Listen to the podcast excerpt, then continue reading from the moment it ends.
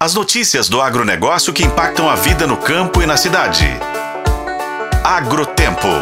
Oferecimento Sistema Faeng. O agro de Minas passa por aqui. As frutas brasileiras têm apresentado importância crescente tanto no mercado interno como no exterior.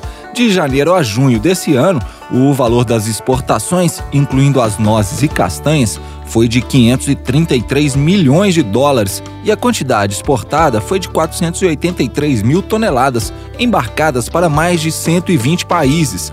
A União Europeia é o principal destino das exportações nacionais.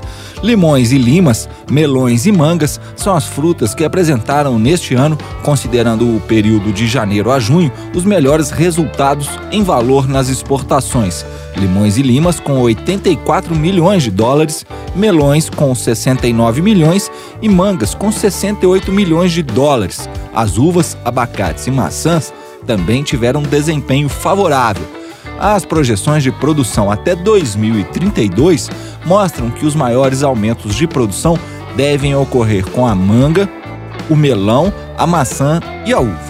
Os números fazem parte do estudo Projeções do Agronegócio Brasil 2023 a 2033, feito pela Secretaria de Política Agrícola do Ministério da Agricultura e Pecuária e pela Empresa Brasileira de Pesquisa Agropecuária, Embrapa.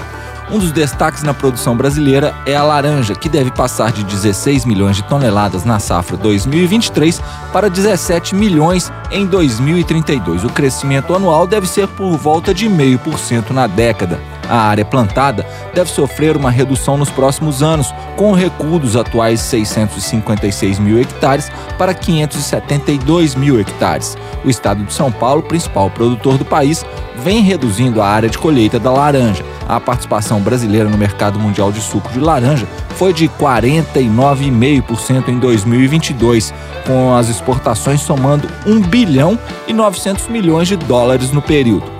Eu sou o Roberto Melkaren e esse é o Agrotempo, que você confere nos tocadores de podcast e no site otempo.com.br. Oferecimento Sistema Faeng. O agro de Minas passa por aqui.